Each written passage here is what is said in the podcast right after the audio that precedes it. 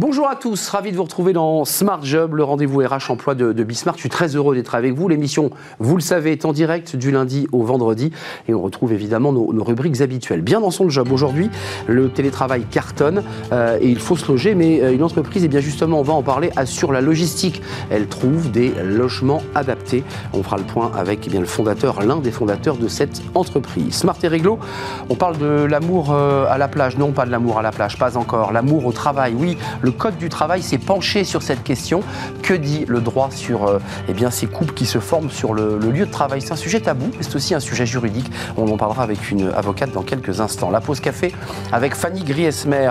Qu'est-ce que le syndrome du bon élève? Eh bien, Fanny nous explique tout dans sa euh, rubrique. Et puis, dans le cercle RH à grand entretien, elle était venue il y a quelques mois sur notre plateau euh, nous faire partager son livre, son expérience douloureuse, celle d'un burn-out. Elle s'appelle Kika. Elle est partie avec son camping-car à la rencontre de ses lecteurs, mais aussi de celles et ceux qui ont été traversés par un burn-out. Elle nous fera partager eh ces, rencontres souvent très fortes, euh, très émouvantes aussi. Kika sera avec nous dans, quelques instants pour un grand entretien. Et puis Fenêtre sur l'emploi, une entreprise et une association euh, pour une formation mécanicien vélo pour tout simplement remettre en selle ceux qui sont aujourd'hui sur le bord de la route. Ce sera la fin de notre émission. Tout de suite, c'est bien dans son job.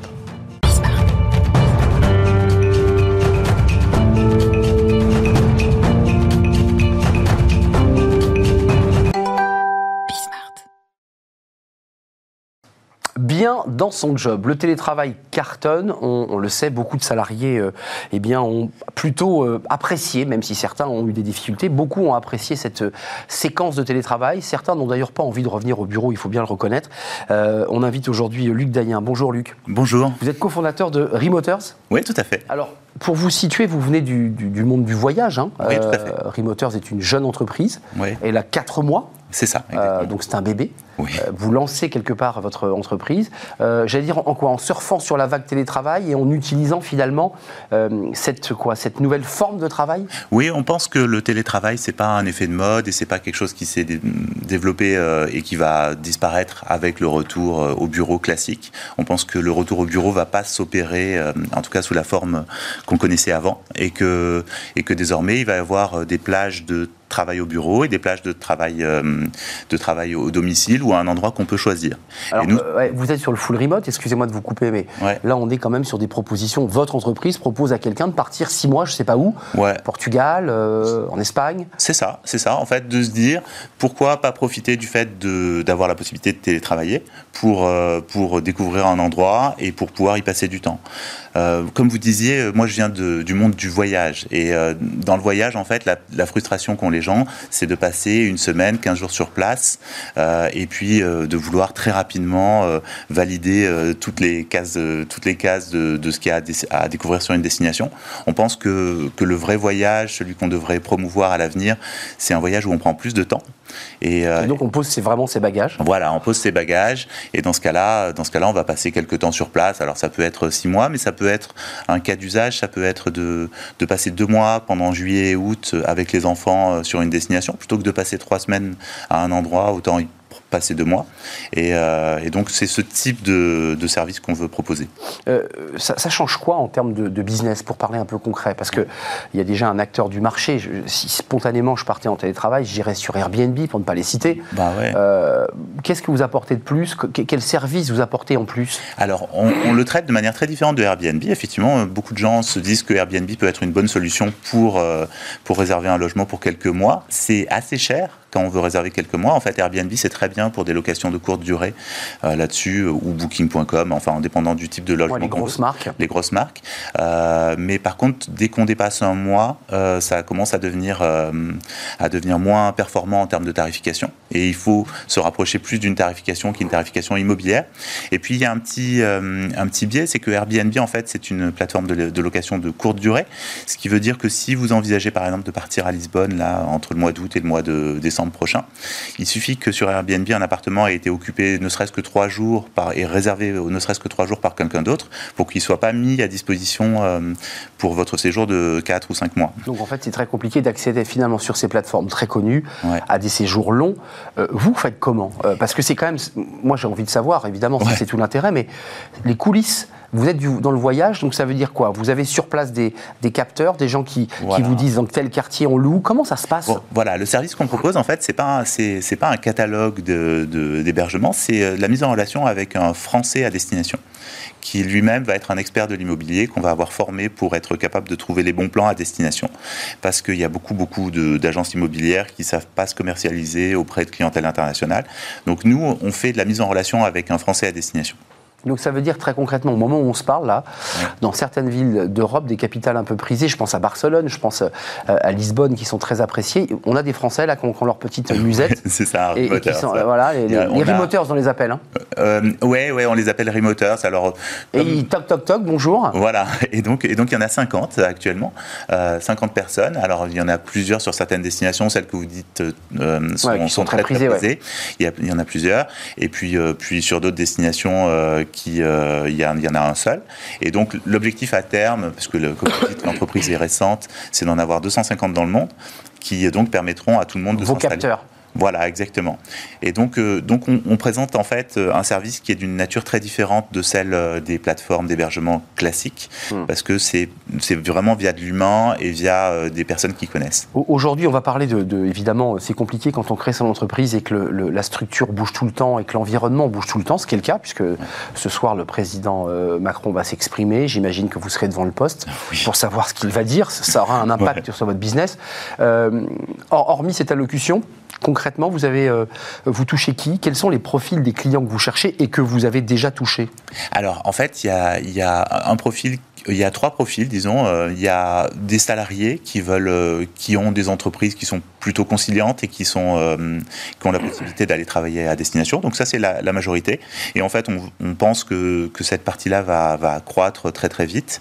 le deuxième cas, c'est des personnes qui sont indépendants. Donc typiquement des freelances qui travaillent dans, la technologie et qui, eux... Tu connaissais euh, déjà un peu la formule, peut-être? Voilà, et qui sont déjà souvent digital nomades, puisque c'est comme ça qu'on appelle euh, le comportement, mais en fait qui sont digital nomades light, c'est-à-dire qui conservent un logement euh, à, un endroit en France. Qui en général un ami. Voilà, exactement, et puis, et puis qui, vont, qui vont se balader, qui passent 3, 6, 9 mois à l'étranger par, par an. Et la troisième typologie de clientèle qu'on n'avait pas imaginé au démarrage, mais finalement c'est vrai que le, service s'y prête bien. C'est des étudiants ah qui vont passer euh, qui vont passer quelques mois, que ce soit en stage ou en échange universitaire, des Erasmus, euh, et qui, euh, voient beaucoup d'intérêt à ce genre de zone. Hors période Covid d'ailleurs, qui n'a rien à voir, ils cherchent un logement pour s'installer dans des conditions optimales. Voilà. vous avez des critères particuliers sur sur la qualité des logements, sur parce que c'est quand même important quand on, se déplace et qu'on installe sa famille pour certains, d'avoir quand même les, les règles de base de, de, de, de fort quand même, le, les ah oui, oui, tout à fait. En fait, euh, donc pour la plus grande partie, il s'agit donc de logements pour le télétravail, donc on essaie euh, d'avoir une pièce qui soit adaptée pour le télétravail. Les appartements, on souhaite qu'ils soient visités par nos, euh, nos correspondants remoteurs sur place. Euh, et Avec photos, donc qui permet d'avoir des photos, j'imagine. Oui, oui, tout à fait. C'est important de voir. Oui, c'est important de voir. Et, et donc, non, tout à fait. Et, et voilà, le but, il va y avoir quand même des attentes très différentes entre des étudiants et une famille qui vient, une famille de cadres qui vient s'installer à destination pour quelques mois parce que parce que son entreprise entreprise euh, vous, vous les, prospects, alors évidemment, c'est les salariés qui vont venir directement à vous, mais vous allez dans les entreprises, comment vous faites? Vous collez les grandes affiches en disant Remoters vous attend Comment on fait? Parce que j'imagine que vous devez euh, sonder un peu les entreprises qui signent des accords de télétravail. Enfin, tout ça doit quand même être des, éléments de, regard assez précis, quand même. Ouais, en fait, jusqu'à présent, ce qu'on souhaite, c'est plutôt parler directement aux salariés. C'est-à-dire, euh, on ne le fait pas par l'intermédiaire des entreprises. Donc, c'est LinkedIn, c'est les réseaux directs? Ouais, exactement. exactement. Et, ça, et déjà, ça fonctionne très bien. C'est-à-dire que ce qu'on souhaite, c'est que le salarié manifeste manifeste son intention, de son envie de, de partir. Euh, et après, l'entreprise va parfois s'y opposer. on, essaie de, de, faire comprendre aux entreprises que c'est leur intérêt, ne serait-ce que sur des éléments d'attractivité. Donc, euh, à la fois ça cartonne, mais vous avez quand même des cas où les entreprises disent non, je ne veux pas que mon salarié parte en télétravail. Clairement. Et, on a, je pense, beaucoup de travail d'évangélisation à faire pour, euh, pour faire en sorte que les entreprises. Euh, C'est-à-dire que Remoters, vous, vous, et les trois fondateurs, vous êtes quatre dans l'entreprise, dans, dans, ce, voilà, bercer le bébé, euh, vous allez directement euh, dans l'entreprise pour dire écoutez, libérer ce salarié Comment ça se passe? Non, on n'a pas eu l'occasion. On n'a pas eu l'occasion. Non, non, on le fait en, portant le discours sur LinkedIn ou sur des, sur des choses comme ça. Pour, l'instant, on n'a pas eu. Ouais, dire euh, votre salarié bossera peut-être mieux encore ah en télétravail. En fait, il y a des tas d'études qui montrent. Oui, il y, a, y a les Opinionway, il y a plein de. Voilà, et qui montrent que le, télétravail est finalement extrêmement efficace. La question, c'est qu'il faut que les entreprises soient capables d'adapter leur mode de management. et il y a quand même beaucoup, beaucoup d'entreprises qui managent par la surveillance. Ah, bien sûr. Ouais. c'est le management du XXe siècle. C'est ça. Par le contrôle et la surveillance.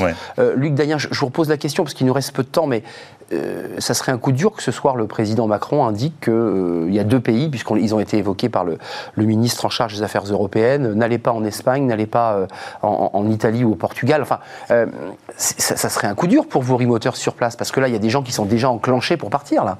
Ouais, ce serait un coup dur, effectivement. Euh, nous, on est une entreprise qui est récente, donc on arriverait très, à mon avis, assez rapidement à le faire. Mais moi, je pense à mes, à mes collègues dans le monde du voyage qui vivent quand même depuis. Euh, l'enfer. Qui vivent un enfer depuis un an et demi. Alors, un enfer très soutenu par l'État, et je veux dire, on n'a pas à se plaindre. Oui, les structures économiques euh, sont restées en place. Voilà, mais, mais par contre, du, pour, pour les salariés, pour les personnes qui, euh, qui travaillent dans ces entreprises, ça a été vraiment très, très compliqué. Donc, ça veut dire que pour vous, concrètement, là, aujourd'hui, il y a 50 remoters. Beaucoup sont placés sur les villes que vous avez citées. Vous avez des demandes extravagantes de gens qui vous disent Moi, je, je, je vais aller vivre au pied d'un volcan à Reykjavik Non, pour l'instant, non. On espère que ça viendra. Pour l'instant, c'est très, c'est en fait, c'est très classique. C'est vraiment sur les destinations qu'on imaginait, c'est-à-dire et, aussi c'est très limité par euh, par les destinations qu'on peut qu'on peut avoir en ce moment. Donc pour l'instant, non, on n'a pas eu de ce genre. Donc euh, globalement, c'est l'Europe? C'est quoi? C'est globalement l'Europe? L'Europe du Sud. L'Europe du Sud, parce qu'on va chercher le soleil. Exactement, l'Europe du Sud. Donc l'Italie, euh, l'Espagne, le Portugal, la Grèce, beaucoup, beaucoup, beaucoup. Et, et la Grèce. Ouais, la Grèce qui qui est la destination de l'été hein, au niveau des demandes. Et, on, on joint l'utile à l'agréable. On fait un mois de vacances et on reste un mois pour travailler sur place dans le logement euh, qu'on a choisi. Exactement. Un site internet, j'imagine, Remoters, si on veut, euh, là, si on veut tout, dès, après l'émission aller sur votre site. Oui, voilà, ça s'appelle We Are Remoters. Euh, vous savez ce que c'est, les, les, noms de domaine sont prisés, ils sont très pris. Donc ça s'appelle wearemoters.co. .co. Oui. Et là, on est pris en main et j'imagine qu'on a des chatbots et des échanges assez directs. Voilà, exactement. C'est un plaisir de vous accueillir euh, bah, pour présenter votre jeune entreprise qui, évidemment, vous l'aurez compris, bah, Surf va essayer de créer du business autour de cette nouvelle manière de travailler dont vous disiez au début de l'émission euh, que ce n'était pas une parenthèse, mais une, véritable transformation, une révolution du, travail. Plaisir partagé. longue vie. Vous reviendrez nous reparler de votre entreprise, bah, je ne sais pas, peut-être dans un an ou dans six mois quand vous faites vous un an, pour voir où on en est justement de ce rapport au travail, parce que c'est une des, thématiques traitées dans, l'émission Smart Job. C'est un plaisir de vous, accueillir. Euh, bah tiens, ça, on va s'intéresser à un sujet. Ça peut se faire évidemment euh, avec Remoters, hein, dans, des pays étrangers, ça peut se faire en entreprise. On parle de, l'amour au travail. Bah oui, c'est compliqué, des, couples se forment au travail, on le sait évidemment. Comment ça marche? Qu'est-ce que dit le droit sur ce sujet? Tiens, tiens, tiens, on en parle avec une avocate.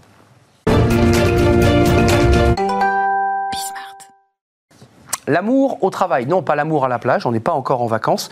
Euh, l'amour au travail, euh, c'est un sujet tabou, c'est un sujet sensible, c'est un sujet qui euh, bah, préoccupe parfois les DRH d'ailleurs, parce que on se dit tiens, tiens, tiens, un couple se forme, c'est le N plus 1.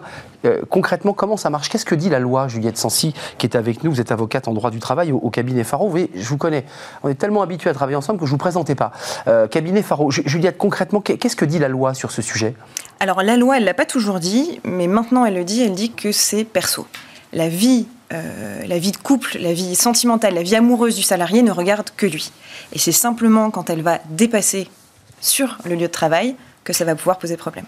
D'accord, donc ça veut dire qu'il ne peut pas y avoir de mesure de rétention euh, sur un salarié parce que, exemple concret, ça c'est un exemple d'avocat pour les avocats, euh, j'ai rencontré euh, quelqu'un qui est un mon supérieur hiérarchique et qui me donne des informations confidentielles lors de COMEX et de comités de direction auxquels je n'ai pas accès.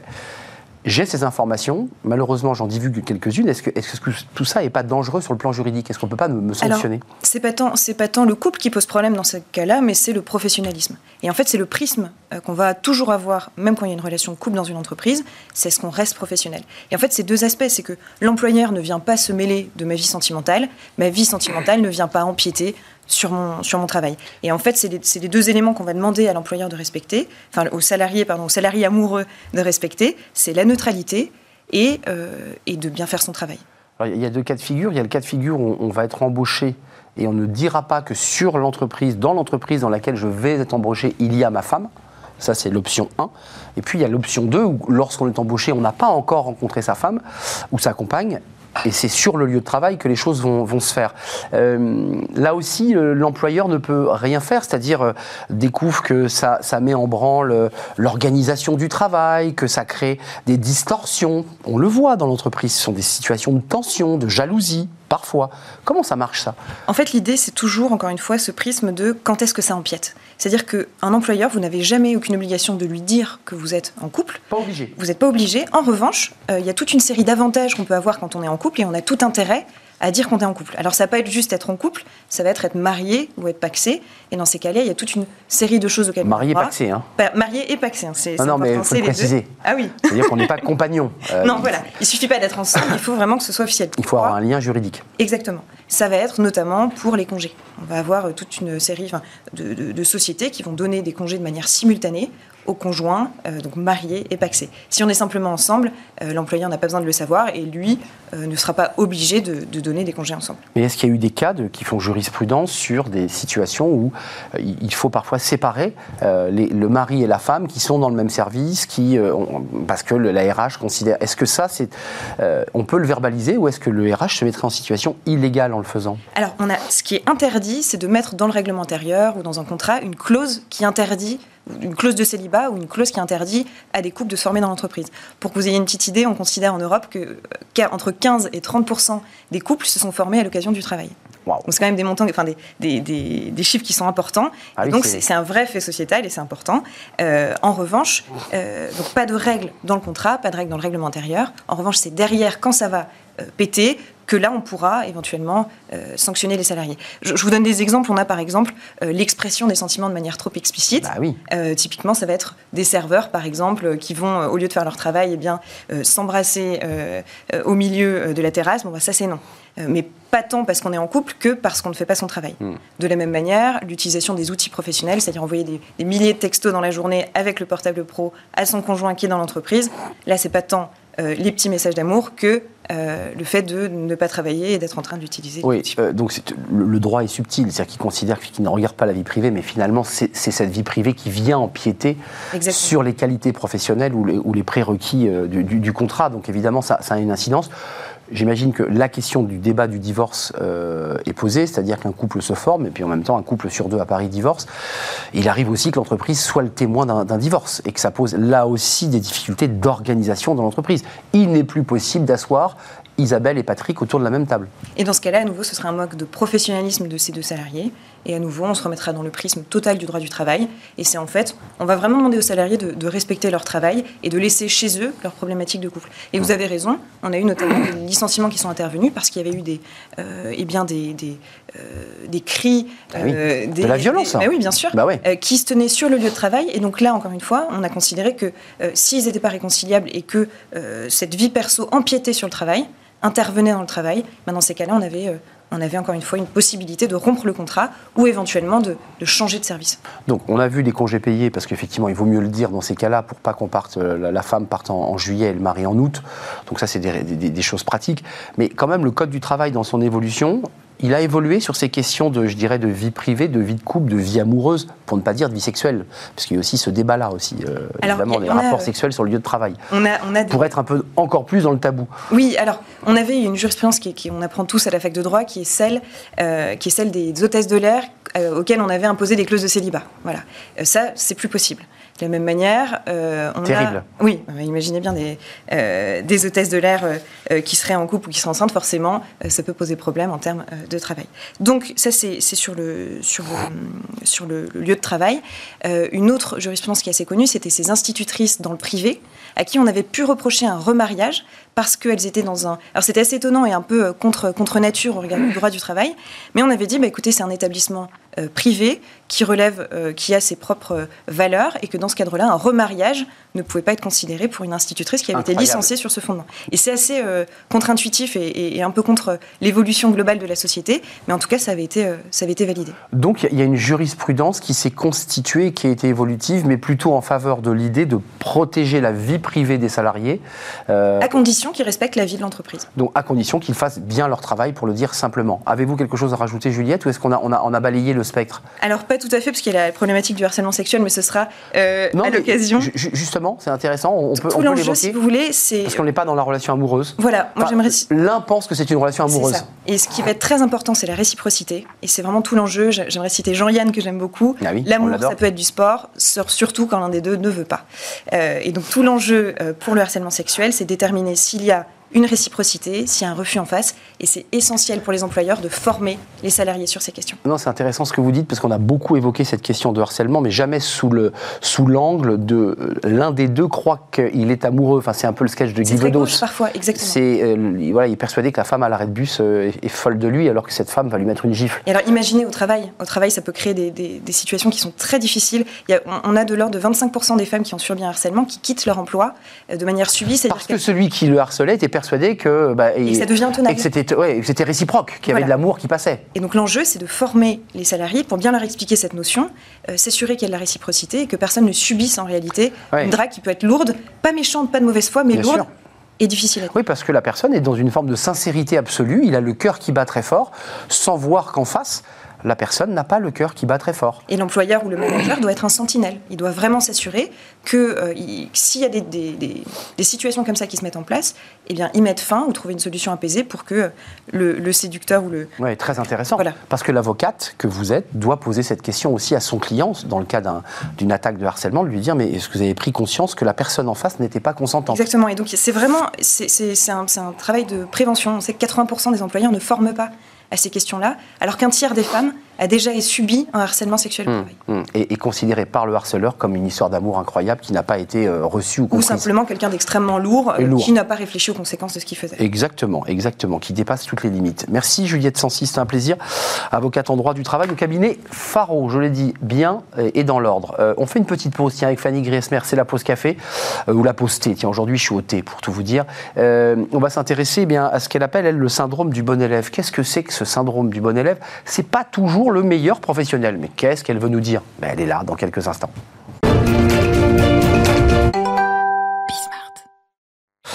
Fanny Griesmer, comment allez-vous? Très bien, et vous? Moi, Oui, ma voix va beaucoup mieux. Elle n'est elle est pas encore totalement remise, mais. Ça prend du temps. Euh, tout ça va prendre du temps. Je vais la soigner. On parle du syndrome du bon élève. Oui. Alors, euh, on c'est pathologique. J'ai entendu récemment d'ailleurs qu'une de vos chroniques sur un autre média avait été reprise sur le syndrome de l'imposteur, faut-il mhm. le préciser. Ça n'a rien à voir.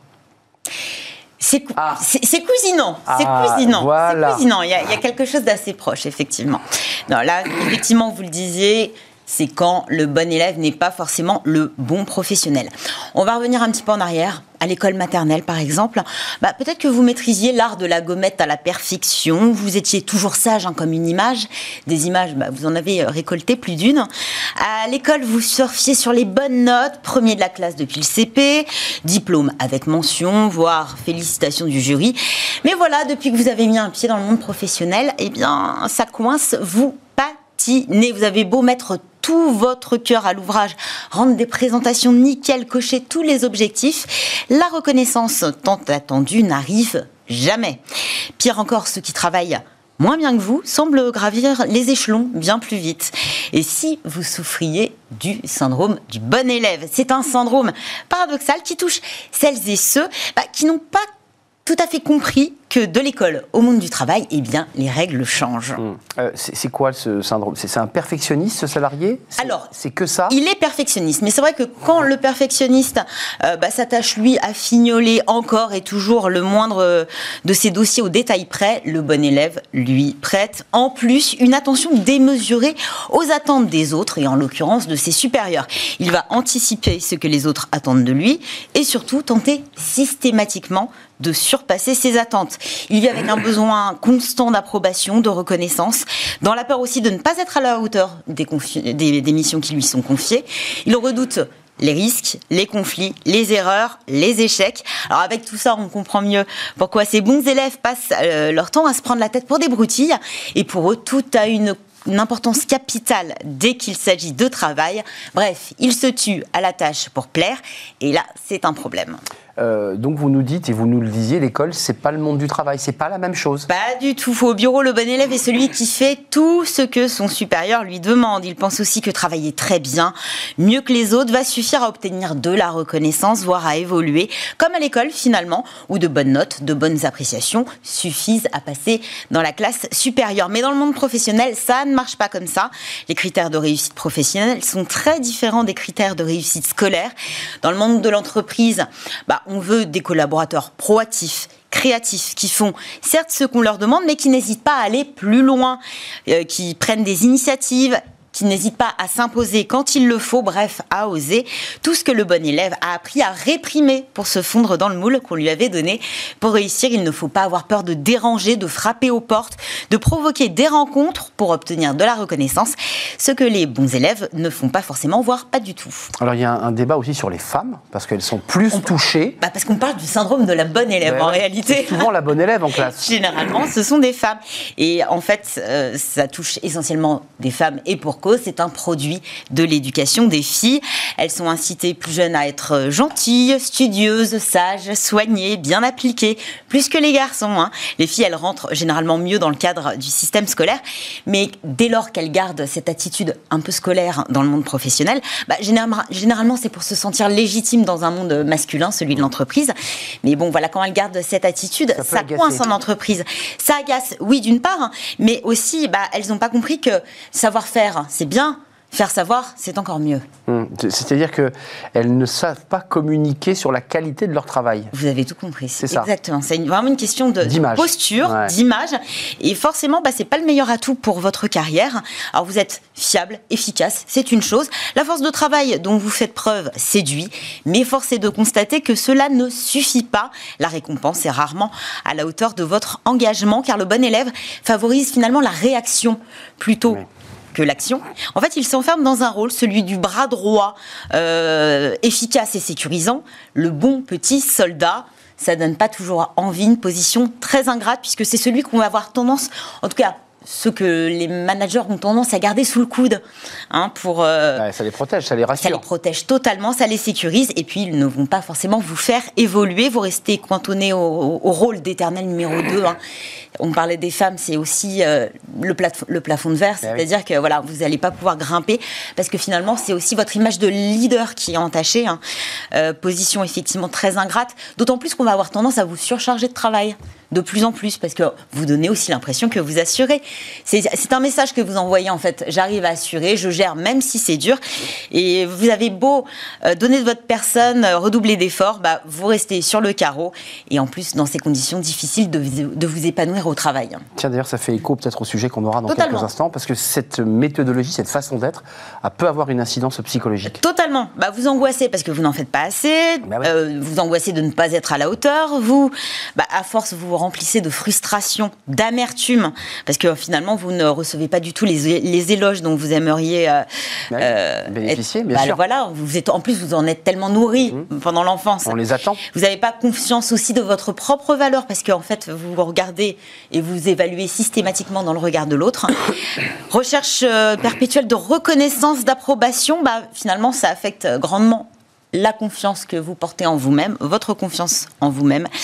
Euh, surtout lorsque vous ne récoltez pas les lauriers tant espérés. Et puis le risque, c'est le vrai, le vrai, c'est le burn-out. Bah oui, parce que finalement, euh, à force de tout vouloir faire parfaitement, bah on se perd, on se met sous une pression constante, on s'épuise, on ne vit pas pleinement. Et là, ça peut être dangereux. Question euh, pour terminer, peut-être qui, qui, ouvrira le débat qu'on aura dans quelques instants. Comment on s'en libère Alors c'est pas euh, simple, hein, parce que c'est un schéma qui, a qui, est, ancré. de longue date depuis l'enfance. Alors quelques conseils, cela dit, pour tenter de s'en détacher. Bah déjà commencer par essayer de faire tomber cette conception très scolaire des relations professionnelles votre employeur n'est pas votre prof, il n'a pas toujours raison. Et surtout, la relation qui vous lie, c'est plutôt un échange de bons procédés. Vous avez des compétences, il a des besoins, c'est gagnant-gagnant. Pas simple. Hein. je dois ça marche sur le papier. le concéder. Ça marche sur le papier, mais voilà, il faut essayer de vous raisonner. Il faut aussi comprendre que votre travail, eh bien c'est aussi parler de votre travail. L'objectif, l'objectif, c'est de devenir, euh, sans forcément faire du réseautage à outrance, mais c'est essayer de devenir euh, bah, votre propre euh, responsable communication, celui de votre carrière. Donc, ne pas hésiter à, à, faire des comptes rendus réguliers à vos supérieurs, partager des informations avec vos collègues, mmh. aller à la rencontre de, d'autres personnes dans l'entreprise. Puis communiquer, c'est toujours important. Euh, n'hésitez pas notamment à, essayer de comprendre ce qui est véritablement attendu de vous. Parce que généralement, les bons élèves vont tendance à, à, se baser sur des projections, donc euh, mettre toujours la barre plus haute que ce qu'on vous demande en réalité. Euh, autre point euh, à ne pas négliger non plus, là euh, c'est très ambitieux, hein, mais c'est essayer de passer de l'employé modèle à l'employé rebelle. Alors ça ne veut pas dire pour autant mettre un, bonnet d'âne et, abandonner tout souci d'exigence. Non, c'est apprendre à dire non, prendre la parole, oser se lancer, innover, prendre des risques, même si ça implique peut-être parfois d'essuyer quelques mauvaises notes. L'idée, c'est d'apprendre à vous écouter enfin, à définir vos priorités, vos envies, reconnaître vos atouts et surtout le faire savoir. Et puis enfin, tenter de modifier votre rapport au travail. Bah, renoncer à l'idée que vous ne pouvez pas toujours faire le maximum, ce n'est pas possible. Et puis c'est aussi comprendre que bah, réussir au travail, c'est important, mais ça ne fait pas tout. Vous avez aussi euh, une vie à côté et, ça peut être encore mieux si elle est épanouie. Bon, bah, il y a quelques, il y, a du boulot hein, pour, pour ceux qui sont Je dans pense que Kika pourra nous euh, Et Kika va peut-être nous aider. C'est l'invité du, cercle RH dans le grand débat. On va parler du burn-out et peut-être qu'elle nous éclairera. Peut-être qu'elle a traversé aussi euh, ce type de, syndrome et de difficulté. On en parle avec elle puisqu'elle était venue il y a six mois nous présenter son, livre à travers le personnage de, Clotilde. On en avait beaucoup parlé. Et elle a fait un tour de France presque six mois avec son camping-car Bobby, 45 ans. Elle a vécu avec et elle va nous raconter bien, ce qu'elle a vécu à la rencontre de ses lecteurs et puis de celles et ceux qui ont probablement traversé les mêmes épreuves qu'elle. On en parle, c'est le grand entretien. Et bien c'est juste après la pause.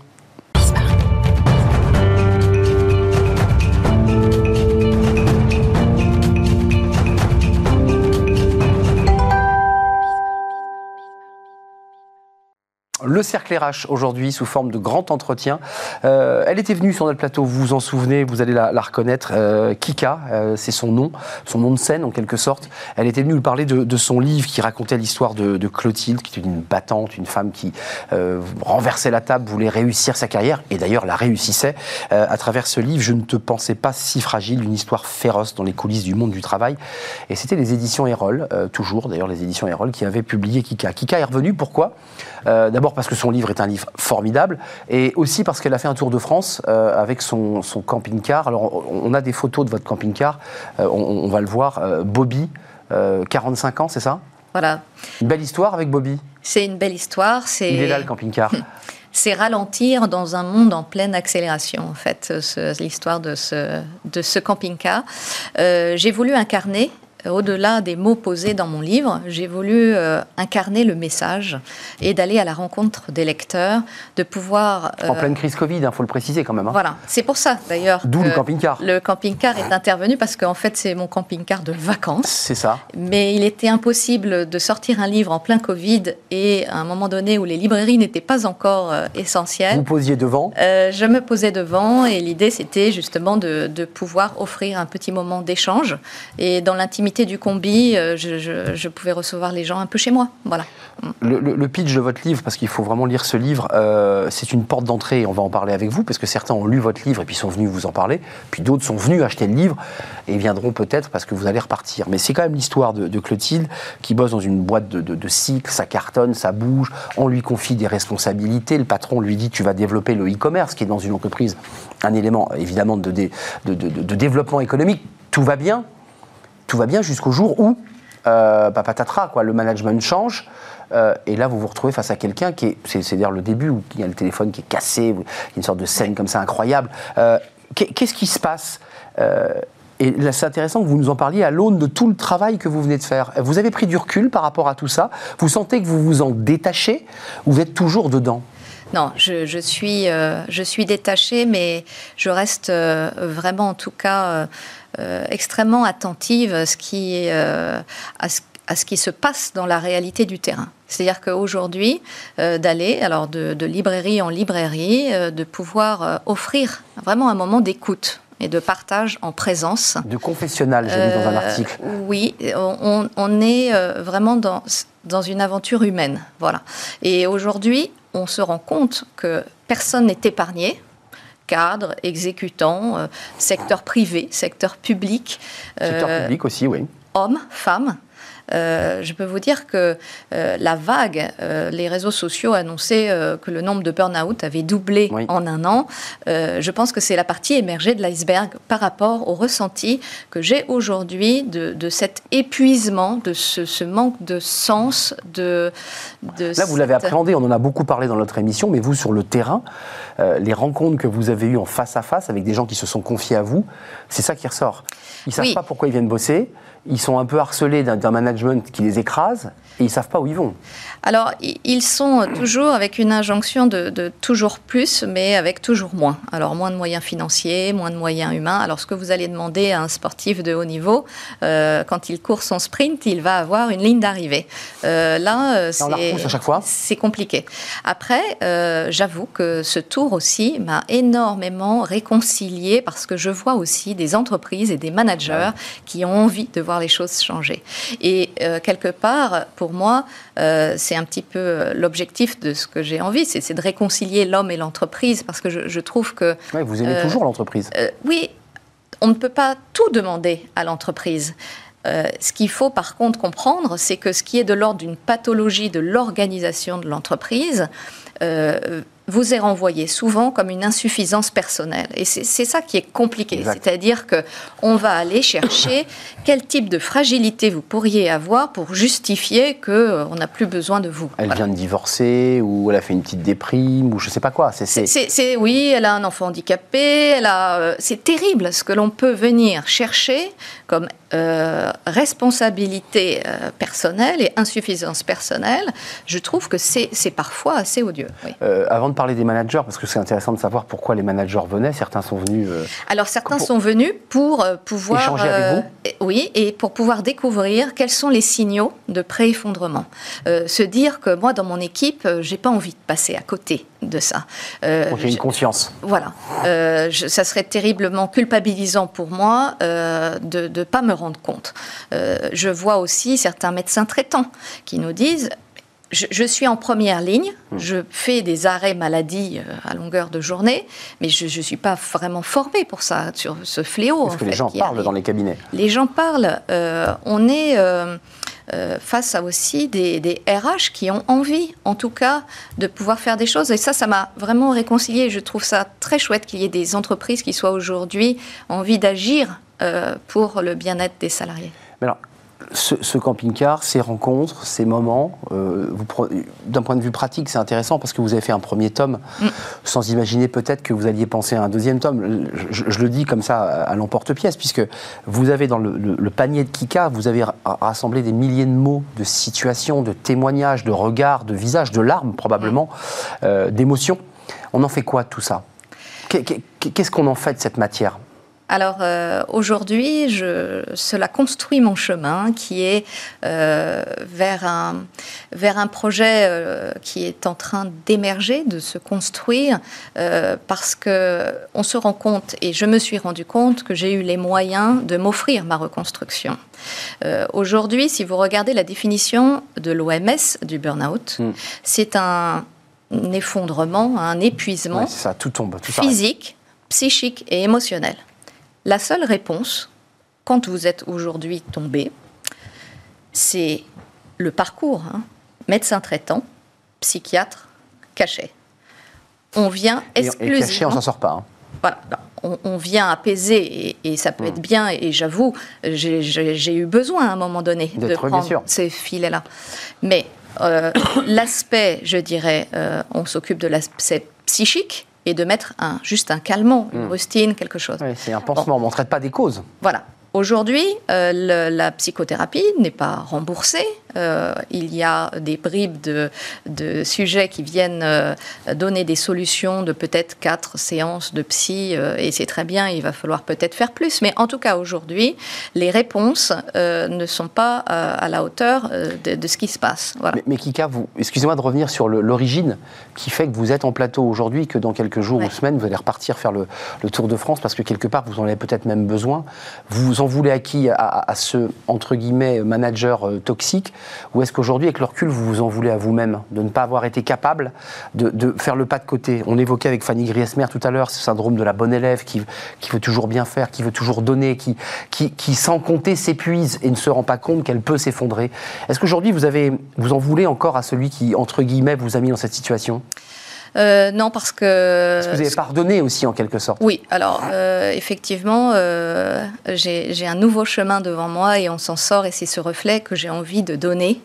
Parce que, évidemment, je vois de la souffrance. Je vois des gens qui sont en souffrance. Mais je ne suis pas là pour porter cette souffrance. Je suis juste là pour donner un espoir. Je ne suis pas thérapeute, je ne suis pas expert en psychopathologie du travail. J'ai juste une expérience. Mais cette écoute en présence, elle vient consoler, en fait.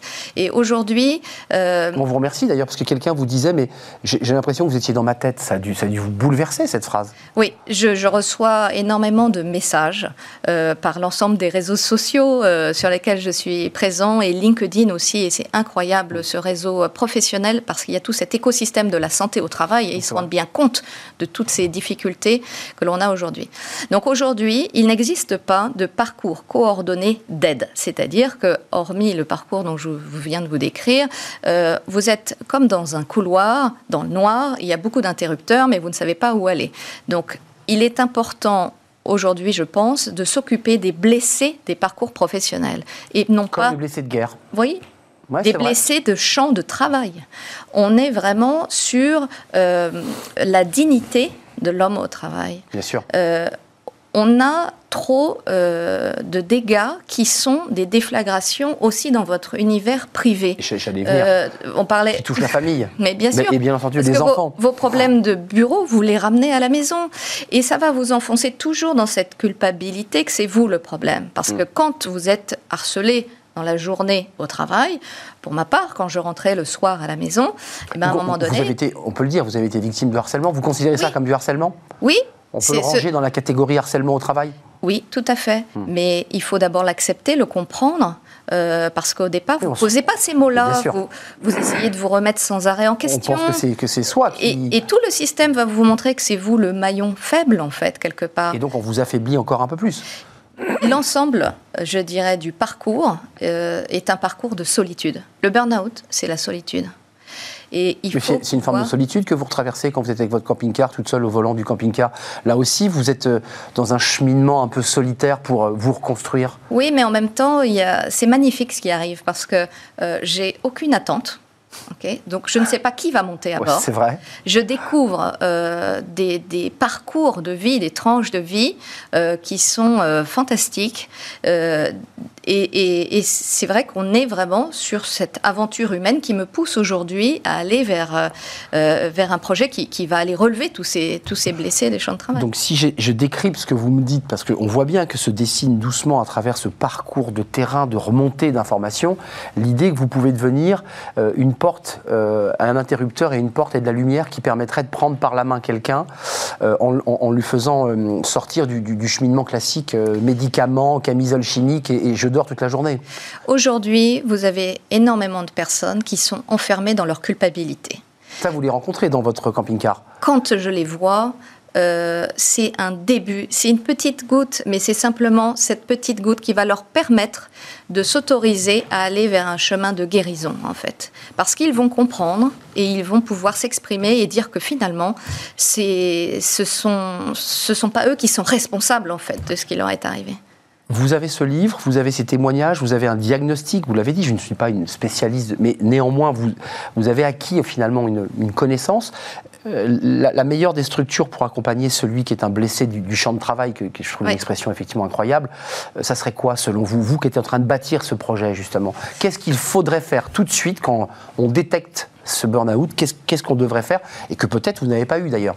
Moi, je pense qu'il faut faire énormément de prévention. Ça, c'est une première chose parce que la personne qui est en train de se brûler n'est pas euh, la solution. Elle, fait partie du problème parce qu'elle a la tête dans le guidon, elle va rien voir et l'ensemble des choses qu'on va lui dire pour l'alerter, ça va pas, ça va pas pouvoir lui permettre. Vous êtes face à quelqu'un qui est en apnée. Elle est enfermée. Euh, et donc euh, ralentir est compliqué. voilà. Donc plus on va euh, pouvoir permettre d'identifier ces signaux, euh, plus le collectif euh, va aussi réagir. Parce que vous savez, en tant que victime de harcèlement au travail, ce qui est compliqué, c'est non pas par exemple des des humiliations publiques, bien que ce soit quand même relativement désagréable. Mais le pire, c'est que personne ne bouge. Parce qu'une humiliation publique, c'est que vous avez un public. Hmm. Et ça veut et les gens ont les bras croisés et savourent en quelque sorte. Quand vous me parlez depuis tout à l'heure, j'ai cette phrase qui me revient l'homme est un loup pour l'homme. Il, y, a quand même quelque chose comme ça d'extrêmement de, violent dans l'univers du travail qui ressemble effectivement parfois à des guerres, à des guerres de tranchées. De, je, je trouve que c'est très violent. Aujourd'hui, euh, remettre l'humain au centre, parler vraiment du travail réel, ce sont des vraiment pour moi les préventions les plus essentielles. Aujourd'hui, c'est pas forcément la surcharge de travail qui vient hmm. euh, vous mettre dans le rouge. C'est une non-reconnaissance de ce que vous investissez en tant que personne. Effectivement, pour ma part, ce qui a été compliqué euh, dans cette reconstruction, c'est d'accepter que je n'ai rien raté, parce que vous faites un constat terrible de vous dire j'ai coché toutes les cases, une belle carrière, des belles études, etc. Et puis un matin, vous vous réveillez à la clinique psychiatrique. Et voilà. Et ce livre, c'est un choc terrible. C'est terrible. C'est terrible parce que si vous voulez. Euh, le regard que vous allez vous porter, le regard des autres euh, sur la santé mentale, euh, je peux vous assurer que c'est pas c'est pas évident. Juste une question personnelle, mais elle est intimement liée puisque vous l'avez évoqué tout à l'heure. L'idée c'est que ça vient irradier finalement et toucher la famille, les enfants, euh, le conjoint. Ça se passe comment, vous, là, aujourd'hui, dans votre vie? Parce que vous êtes seul en camping-car, j'imagine que vos enfants ne sont pas avec vous. Donc vous êtes quand même, je redis, dans un parcours un peu de solitude. Vous vous coupez aussi de votre famille pendant ces temps-là. Comment ça se vit, ça? Alors, euh, justement, j'ai pris la semaine dernière une de mes filles avec moi pour qu'elle voit et qu'elle euh, s'inspire un petit peu de, ce qui se passe. Je trouvais ça un partage euh, vraiment magnifique. Donc elle assistait aux entretiens? Alors, où elle bouquinait dans la librairie, mais elle entendait quand même des choses. Euh, les enfants, vous savez, ce sont, ce sont des éponges, ils comprennent, euh, ils comprennent beaucoup de choses. Euh, ce qui est important, en tout cas, l'entourage. l'amour de mes proches qui me permettent aujourd'hui d'aller vraiment au bout de ça et je, les remercie parce que de pouvoir s'organiser pour pouvoir me permettre de faire ces parcours-là, là, je, je, suis vraiment dans ce livre et à travers cette tournée, vraiment dans l'éloge de cette fragilité. On est dans un monde qui... C'est d'une vague hein, dont vous parlez, hein. vous dites c'est plus important que ce qu'on imagine. C'est très grave. Pour moi, euh, je vois beaucoup de gens qui, euh, avec le Covid, euh, qui n'a pas amélioré les choses, euh, se pose quand même beaucoup de questions. Alors peut-être est-ce que ce mot essentiel, qui a sans cesse été rebâché, euh, va nous poser la question sur notre véritable essentiel, mais sans oublier toutes les personnes à qui on a dit depuis un an et demi que leur travail n'est pas essentiel. à quoi je sers En quoi suis-je utile au monde Ce sont des questions profondes que l'on se pose. Est-ce qu'au volant de votre petit camping-car Bobby, euh, vous dites ça y est, je m'en suis sorti?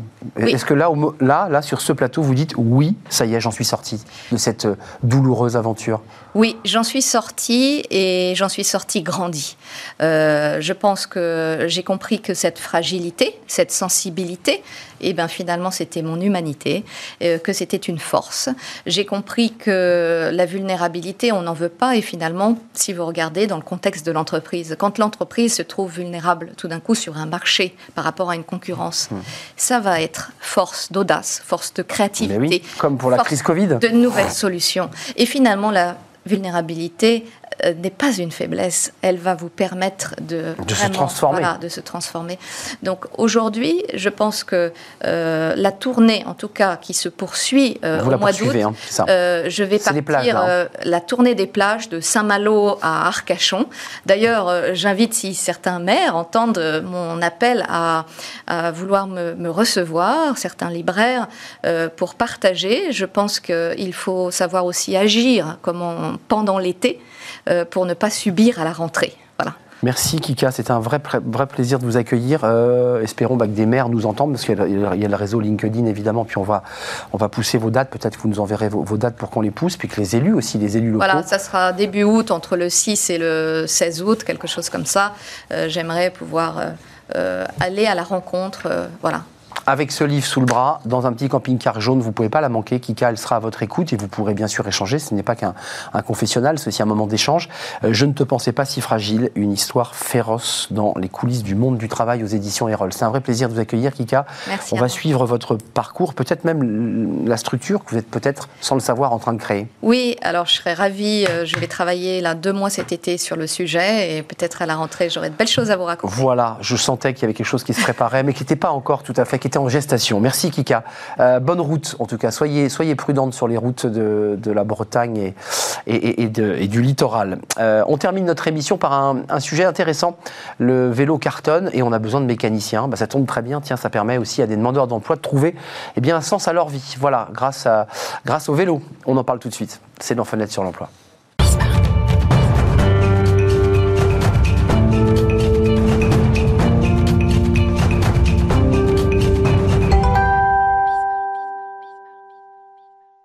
Fenêtre sur l'emploi. Euh, on parle euh, mécanique. Alors, pas mécanique avec euh, le, le cambouis, les voitures, non, le vélo. Parce que le vélo, ça cartonne. Il y a les vélos électriques, évidemment. Et puis, il y a tous ceux qui font du vélo pour éviter de prendre leur voiture. On en parle avec Raphaël Roig. Alors, vous êtes déjà venu sur notre plateau. On n'était pas venu parler tout à fait de ça, puisqu'on avait un ébéniste sur le plateau. Je ne sais pas si, vous vous souvenez de notre émission. Responsable de formation chez MEC ici, c'est Montreuil. on va parler de, de l'idée de former des gens qui sont des demandeurs d'emploi à ces nouveaux métiers finalement qui ont disparu, qui avaient disparu. Quelle est l'idée? Parce que j'ai vu que vous aviez travaillé pour remettre en scène, je fais ce vilain jeu de mots évidemment que tout le monde a fait, que vous avez travaillé avec une association, plusieurs associations, locales de Montreuil pour eh bien, accompagner ces demandeurs. C'est quoi l'idée? Euh, l'idée, c'est de travailler d'abord sur le territoire. Euh, la question du vélo, donc on est sur un moyen de transport local, court. Hein. il, y a, peu de gens. Alors certains font des dizaines de kilomètres, et la plupart du temps, c'est pour des circuits, des, trajets assez courts. Donc on est déjà sur, sur une logique de localité dans le métier, dans l'usage. Et nous, notre idée, on est à Montreuil. Donc, euh, donc Mec ici, c'est un réseau de manufacture collaborative d'artisans. On en avait déjà parlé. Vous accueillez des artisans Voilà, qui travaillent chez nous. On leur met à disposition un outil de production. Et l'idée, c'était de former euh, sur le territoire de Montreuil d'Est Ensemble, donc c'est l'agglomération euh, Pantin, Lilila, euh, Romainville, Montreuil, des demandeurs d'emploi au métier de la, de la mécanicie. Et il y a une demande énorme. Hein. Alors il y a une demande énorme, elle vient de, de plein de facteurs. Le, premier, c'est le, le, développement des usages. Alors la, crise, le Covid a, vraiment marqué le développement des usages, mais en fait c'est un, un, cheminement qui se fait depuis les années 2000. Hein. Mmh, mmh. les usages ont doublé entre 2000 et 2010. Euh, l'usage du vélo. Et donc nécessairement, ça va créer de l'emploi. Il y a un rapport qui, a été euh, commandité par, euh, par l'État l'année dernière, et on estime qu'il y a 80 000 emplois qui vont être créés indirectement lié à l'usage du vélo. Et directement l'usage de vélo. Donc dans les services, les infrastructures et euh, donc le, tourisme aussi, parce que qui se développe. La France est aujourd'hui le, deuxième pays en Europe euh, de destination de cyclotouristes. Mmh. Et donc c'est vrai que ça va créer de l'emploi. Et donc il y a aujourd'hui un besoin de développer des formations. Il y a eu plusieurs centaines de personnes qui ont été formées euh, rien que sur l'année 2020 au métier de la mécanique cycle. Et c'est un métier assez particulier. C'est un métier qui n'est pas encore structuré. Euh, c'est un métier. pas une filière. Il n'y a pas vraiment une filière. Hein. Non, pas vraiment. C'est encore en développement. Euh, c'est aussi des métiers qui ne sont pas forcément toujours très bien reconnus. C'est vrai. Euh, je, me souviens de gamin d'aller voir mon réparateur de vélo, à l'époque on ne jetait pas les vélos, et c'est une sorte de géotrouve-tout assez incroyable. C'est assez compliqué de, gérer un vélo parce qu'il y a plein de pièces, il y a plein de trucs. Euh, c'est pas simple. Hein. Il y a de la mécanique, il y a, il y a des rayons, il y a plein de choses. Il y a, il y a, il y a, bah, plein de choses sur un vélo, bah c'est sûr. Il y a plein de manières aussi de travailler. et, et nous, non plus notre idée sur, sur Montreuil, c'est de travailler dans une logique de remploi. Donc on travaille avec deux associations. Une première qui s'appelle Ocyclo. Ocyclo, ouais.